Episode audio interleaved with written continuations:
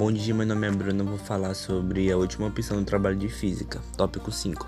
Em 1698, é, Thompson ele observa a produção de calor da, na perfuração dos canos para canhões. Essa experiência forneceram um grande argumento contra a hipótese do calórico.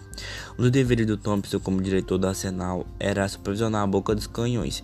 Ele, ao observar a perfuração dos canos de canhões numa fábrica de armas de Munique, ele mesmo percebeu que enormes quantidades de calor elas eram geradas pelo atrito entre ordenadores e os canos metálicos das armas, e que era necessário mergulhar a peça no tanque com água a qual aquecia ao ponto de ferver.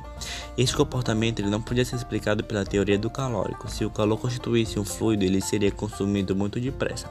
Mas o calor gerado pelo atrito ele continuava a ser liberado enquanto o cano estava sendo perfurado. E ele concluiu que o calor deveria ser uma forma de movimento e que o crescimento era produzido.